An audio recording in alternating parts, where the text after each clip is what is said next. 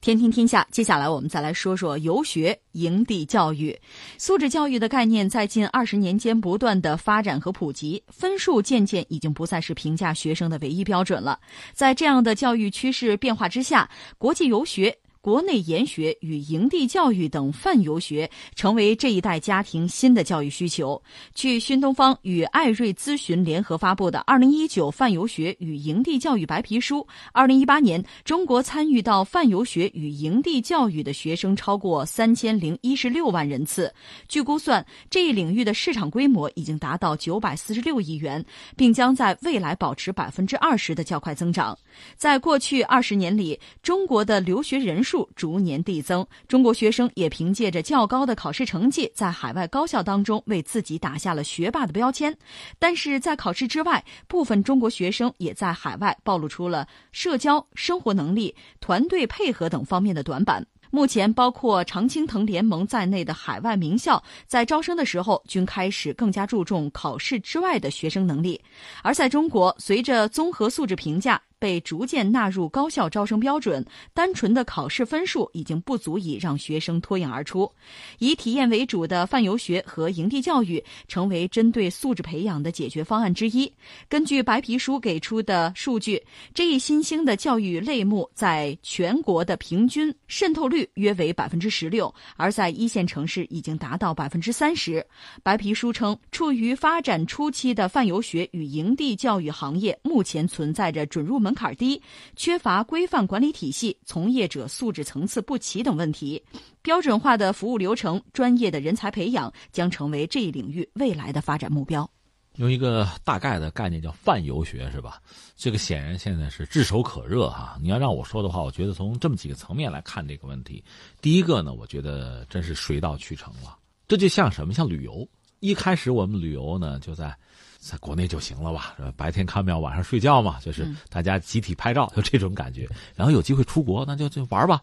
但到国外呢，也是走马观花。嗯，就是你先先解解馋，先看个新鲜。完了之后，那我还有时间，我还有精力，还有钱，那就干什么呢？深度游了。这回我就得搞个主题策划了，对吧？这就有意思了。比如我专门搞一个博物馆之旅，就欧洲，我哪儿不去了，把这几个博物馆好好看看。去美国也是，我就看看那个博物馆，哎，这也挺好。这就是你看，它是一个满足了公众这一个外部世界吧这种感兴趣。那这个兴趣最后怎么落脚，落到现实生活之中？你怎么来操作它？怎么一点一点的满足？它就是由浅及深，由表及里，就这么一个过程。嗯，那涉及到比如我们孩子们，我们现在有机会、有能力，在全球范围内让孩子享受更好的教育资源，那挺好啊。但是这里面也有一个次序啊。也有一个条件，怎么样具备啊？让孩子逐渐的适应的过程啊。那我想，这个泛游学就等于说，在这个阶段满足了很多家庭和孩子成长的需求吧。所以，恐怕大行其道是必然的，这个不用怀疑。那第二个，由此呢，我就觉得，你看，我们作为成年人嘛，可能先考虑考虑问题。这问题是什么呢？就是这个活动多了之后，可能带来一系列的麻烦在哪儿呢？就是，呃，孩子到国外去游学、办游学，他一开始可能也是走马观花，就像我们去北大、清华看看校园哈，一开始是这样。然后你要深入的话，你要不要跟着人家的班啊，沉浸式的去体验呢？甚至在人家一些这个家里边，就民宿。嗯，有一些这个就是相关家庭哈，我们做一些相对深入的就体验，就住宿了。这就需要什么呢？一系列规范的服务，而且确实要安全，而且呢，应该是货真价实的、明码标价的。那由此有没有可能？因为人多了嘛，是不是会产生一些比如经济上的纠纷？有没有可能？另外，涉及到人身安全问题，发生一些麻烦甚至意外的话，那用法律手段来怎么解决？因为它涉及到其他国家了。跨国了，这不是在我们国内那么简单了。就这些问题，恐怕我们应该及早的想办法。刚才你谈到了，那就涉及到承办方，你不管是旅行社这个层面也好，还是什么社会教育机构也好，或者说孩子所在的学校也好，等等等等，那你的资质怎么样？在这方面，你有什么样的团队能够完成类似的任务？嗯，这个咱们得讲究讲究，有标准，分等级，甚至要不咱们就就拉出一个评定的一个档次来。你总要有这些东西。另外还有一个我要想是什么呢？呃，去国外游学，你到一些我们很陌生的地方去体验，这固然是一个挺不错的做法啊。嗯。但这显然意味着什么呢？孩子们需要适应，需要拿出足够的时间和精力来。对吧？你要准备啊，甚至实话实说，你要什么都不懂，到国外上个厕所，恐怕你得憋着吧，这就很麻烦了。你要适应，这个是需要时间的。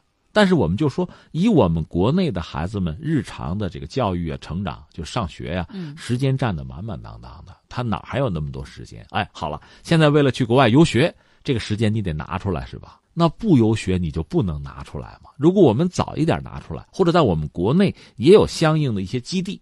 我们不是为了满足所谓什么常青藤名校他们的要求，孩子们才搞社会实践。没有他们的要求，我们就不该搞社会实践吗？我们孩子们的教育教学的过程之中，就不应该有这样的一些。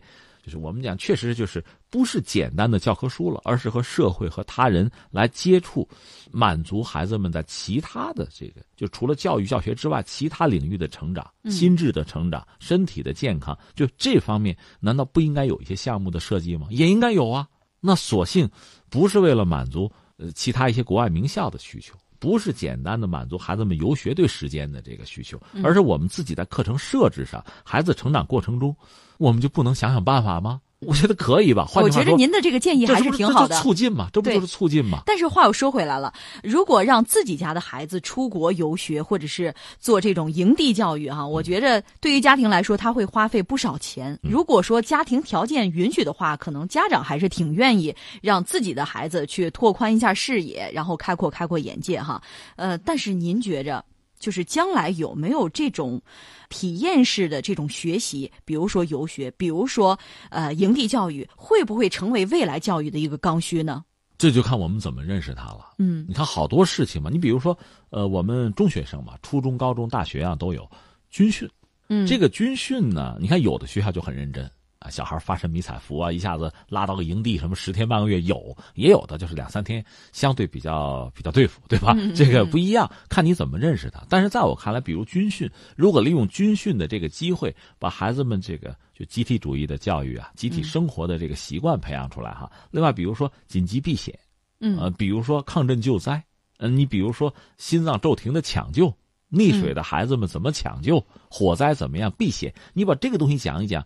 不也可以吗？另外，我们本来夏令营、冬令营也是有的。嗯，这个营不是玩儿，如果我们对，我们赋予它一定的含义，一些项目不可以吗？出国也是这个，那我们国内就不可以有吗？呃，你们家有钱，你可以去的远一点。那我们家不富裕，在国内有这种营地教育，我也可以有学分，不行吗？我觉得可以啊。你用这个词儿挺好，其实就是一种变通。我们既然是把教育孩子作为一个非常重要的事业来做。那我们在方方面面都可以体现出来。我再重复一下：是国外一些名牌的大学很看重孩子除了学业以外其他的能力，包括什么组织能力啊、社会服务啊。那我们中国自己的教育就不看重吗？我们就不能看重吗？我们怎么就可以满足这个要求呢？办法总是有的。所以说，所有的这些东西叠加在一起，哈，可以组成一个比较庞大的市场。我们也可以预见，在大家都感兴趣的这么一项活动，哈，同时呢，这个行业当中的这个投资机会也会比较多，可以让这市场变得更加的热闹。既然是市场，它可以是分层次的，就从这个价位上也可以高低之分，从复杂程度上。根据不同年龄的孩子，也可以有不同的组合，我觉得这是可以的。另外就是我们的教育机构哈，我觉得还是应该就是立足长远，就是早做规划，不是很被动的。哎呀，像他们出了问题不知道该怎么解决对对，都出去玩了，我们要不要在立法上想想办法？有什么样的纠纷我们怎么办？不简单的是这个被动的，遇到问题我们怎么解决？而是我们提前就设计好，孩子在成长过程中他需要这个。那比如我们在国内可以有夏令营，那这个夏令营的项目和某些国外的需求，它就能够对接，可不可以？不一定非要出国了。